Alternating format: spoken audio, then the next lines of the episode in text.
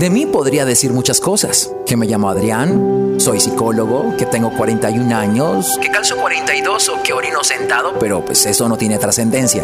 Lo que sí lo tiene son las reflexiones que te quiero compartir en mi podcast. Así que te invito a sumergirte en cada capítulo y a que saques de él lo que más te sea útil, pues ese es mi regalo para ti. ¿Estás listo? Empecemos.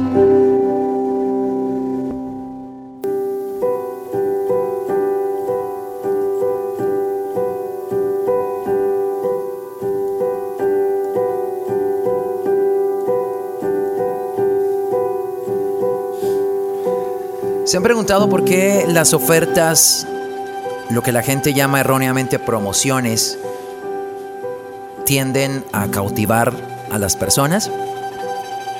Posiblemente tu respuesta sea relacionada con que los precios son más bajos. Y en realidad no. Porque respecto a los precios bajos hay un sesgo que nos dice que entre más costoso es un producto, mejor es y estoy completamente convencido que la gente quiere lo mejor para sí. No son los precios, sino el hecho de que las ofertas o lo que la gente llama promociones es por tiempo limitado. Es decir, la gente se encuentra en un momento en el que te dicen que la promoción es válida hasta hoy, termina hoy, por ejemplo, a las 6 de la tarde, un cierto producto, el que quieras. Tu mente tiene ese dilema de decir que como el tiempo es limitado, tendrás la necesidad de elegir. Y si no eliges en ese tiempo, pues el precio va a aumentar. Por eso es. Hace, bueno, desde ayer empecé a hablarles sobre los sesgos cognitivos. hoy les quiero hablar sobre, ayer les hablé sobre el costo hundido, hoy les hablo sobre el sesgo de escasez. El principio de la escasez me muestra que entre más escaso sea algo, pues más va a ser deseable. Estos sesgos se los comparto porque de alguna manera son adheribles a nuestra vida y a nuestras relaciones interpersonales.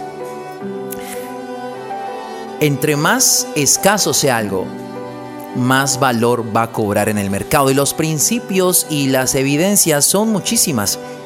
Lo viste en, en los tiempos de paro, cómo los productos aumentaron su valor porque escaseaban.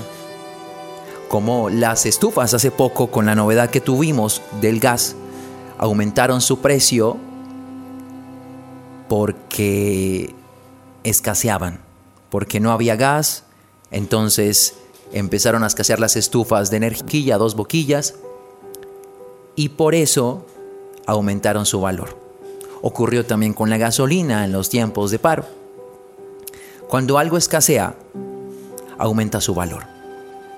¿Por qué les quiero compartir este sesgo? Porque es importante que nosotros los hombres, y en el caso de las mujeres, en nuestra condición de alto valor, seamos escasos. Han escuchado que las mujeres suelen decir que todos los hombres son iguales. Su argumento es porque muchos hombres tienen las mismas conductas, los mismos comportamientos, se dejan seducir por las mismas cosas lo cual no nos desmarca. Te voy a poner un ejemplo. Una mujer sube una publicación donde muestra su busto, sus atractivos físicos. Tendrá 100 sims, así se le llama, de hombres que le dicen qué hermosa eres, le ponen su corazoncito, que regalan su atención ante lo que ella está mostrando. Ella no va a considerar atractivo a ninguno de estos 100 sims que les dicen esas cosas sino que va a considerar atractivo al que no le dice nada. ¿Por qué se desmarca? Porque entenderá que estos 100 están regidos por los mismos patrones, pero este que no le dice nada es diferente. Esto es sesgo de escasez. Entre más subcomuniquemos que no nos parecemos, que no somos iguales, que tenemos un diferencial, de esta misma manera vamos a cobrar valor en nuestro entorno social. Vuelvo y lo digo, estos principios aplican en nuestras relaciones interpersonales, en nuestras relaciones de pareja y en nuestra manera como percibimos la comunicación, la seducción, la interacción. Por eso he sido partidario de la construcción personal en cada uno de nuestros ámbitos. Entre más invirtamos en nosotros, más valor vamos a tener. Por lo tanto, más vamos a poder exigir. Con menos te vas a poder, perdón, no te vas a conformar con menos de lo que tú mereces. Les he puesto el ejemplo de la alcancía, donde entenderás que cada que tú le metes una monedita a una alcancía, esa alcancía cobra un valor. Tu alcancía va a valer más dependiendo de la cantidad de monedas o de dinero que deposites en ella. Todo lo que nosotros invirtamos en nosotros hará que nosotros seamos más valiosos. Los hombres de alto valor son escasos. Por eso es que no todos los hombres reaccionamos ante los mismos patrones. Te pongo el ejemplo. Si una mujer está buscando, dada por la hipergamia, un hombre de alto valor, verás que hay 10 hombres que están pretendiéndola y ella no los volteará a mirar, porque ella sabe en su construcción, en su atractivo, que quiere algo más, siempre le va a apuntar a algo más arriba.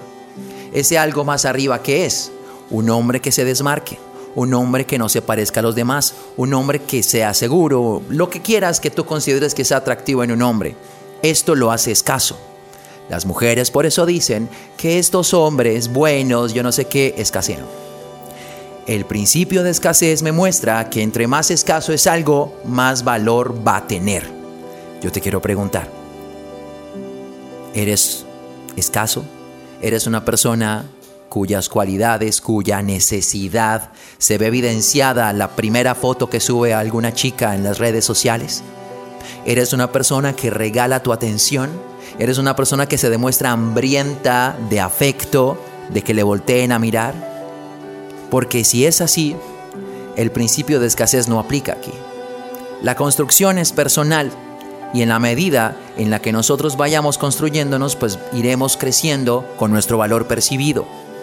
No todos tenemos el mismo valor, aunque todos tenemos un valor intrínseco. El solo hecho de estar aquí nos hace personas valiosas. Pero yo no merezco lo mismo que una persona que está trabajando el doble por conseguir los objetivos que yo. No ocurre por el simple hecho de yo estar. No merezco un gran salario por el simplemente hecho de estar vivo. Tendría que trabajar en ello lo que yo trabaje, lo que yo invierta en mí, el esfuerzo que haga en mí, me hace un hombre de alto valor. Por eso no todos tienen los mismos salarios, por eso no todos tienen las mismas oportunidades. Si esto lo aplicas en tus relaciones interpersonales, te darás cuenta que todos deberíamos aspirar a ser el diferencial, a ser un hombre de escaso valor, a ser un hombre que no se encuentra en cualquier esquina, los hombres estamos buscando mujeres que no se encuentren fácilmente, que tengan atractivos, y me refiero a su personalidad, además de rasgos de fertilidad, que no se consigan fácilmente, que tengan ciertas características o ciertos criterios en su personalidad que las hagan valiosas. Eso mismo debería ocurrir con nosotros los hombres, de ser escasos, de ser ese diferencial, de desmarcarnos de los demás hombres. Las mujeres a través de las pruebas de congruencia siempre están midiendo esto. Vuelvo y te pongo el ejemplo. Si suben esta foto aquella de vestido de baño, donde ellas buscan la atención, y tú regalas su atención y aparte de eso das un me encanta y aparte de eso pones un comentario diciéndole algo que ella ya sabe porque ya se lo han dicho otros 50 hombres, vas a ser uno más. Pero si tienes este diferencial de ser un hombre que no se deja traer por las mismas cosas, entonces podríamos decir que el principio de escasez te favorece.